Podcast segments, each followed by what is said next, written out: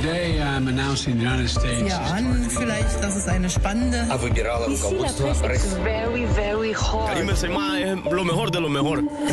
La revue de presse internationale sur Europe 1 en Italie et au Brésil ce matin. Première étape, la Belgique. Bonjour Agathe Cherki. Bonjour. De quoi parle-t-on à Bruxelles ce matin? Eh bien, de ces 21 diplomates russes expulsés du territoire, en cause leur implication dans des opérations d'espionnage menaçant la sécurité du pays, explique l'agence de presse nationale Belga. Toute la presse cite ce matin la ministre fédérale des Affaires étrangères. Cette décision n'est pas une sanction, a-t-elle déclaré, précisant que les canaux diplomatiques restent ouverts entre la Belgique et la Russie. La décision n'en demeure pas moins drastique, juge le quotidien flamand Et Newsblad. Ces personnes opéraient sous couverture diplomatique, elles étaient dans le collimateur depuis un certain temps, explique de son côté de Tate.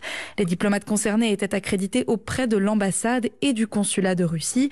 La chaîne d'information Hélène 24 le rappelle, pour les autres diplomates, ceux accrédités auprès de l'Union européenne et de l'OTAN, le gouvernement belge n'a en revanche aucune compétence. Merci Agathe Cherki. Direction Rome maintenant. Bonjour Antonino Gallofaro. Bonjour. À la une en Italie. Les indigènes canadiens qui rencontrent cette semaine François au Vatican intéressent la presse italienne. À Rome pour demander justice au pape, titre par exemple la RAI. Pourquoi? Pour les abus systématiques subis par les jeunes indigènes dans des pensionnats gérés par des organisations chrétiennes, explique la télévision publique. Pour détailler ces rencontres, de nombreux médias italiens se réfèrent à Vatican News, l'organe d'information officiel du Saint-Siège, qui rapporte les paroles des délégations canadiennes. Le pape a écouté notre douleur. Il faut aller sur le site italien d'Euronews pour avoir des informations plus directes. Au Canada, enfants violés dans les écoles catholiques, délégation chez le pape. C'est son titre. L'article explique que les indigènes présents à Rome attendent des excuses du pontife. Il rappelle aussi que les rencontres se poursuivent jusqu'au 1er avril. Merci Antonino. Direction enfin Brasilia. Bonjour Marino Dacher. Bonjour. À la une au Brésil. Eh bien, on parle ici de la démission du ministre de l'Éducation, Milton Ribeiro, qui est aussi pasteur évangélique.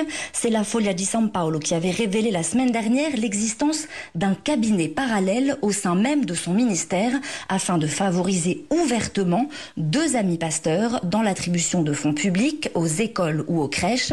Et l'un de ces pasteurs aurait même demandé à un maire de lui donner un kilo d'or afin d'accélérer les négociations. Bolsonaro a donc accepté la démission de ce ministre, lui qui avait été élu sur un discours anticorruption. Et euh, le Correio brésilien s'y croit savoir que Bolsonaro entend ainsi sans doute sauver sa réélection pour les élections présidentielles prévues dans six mois. Merci Marino Dacher.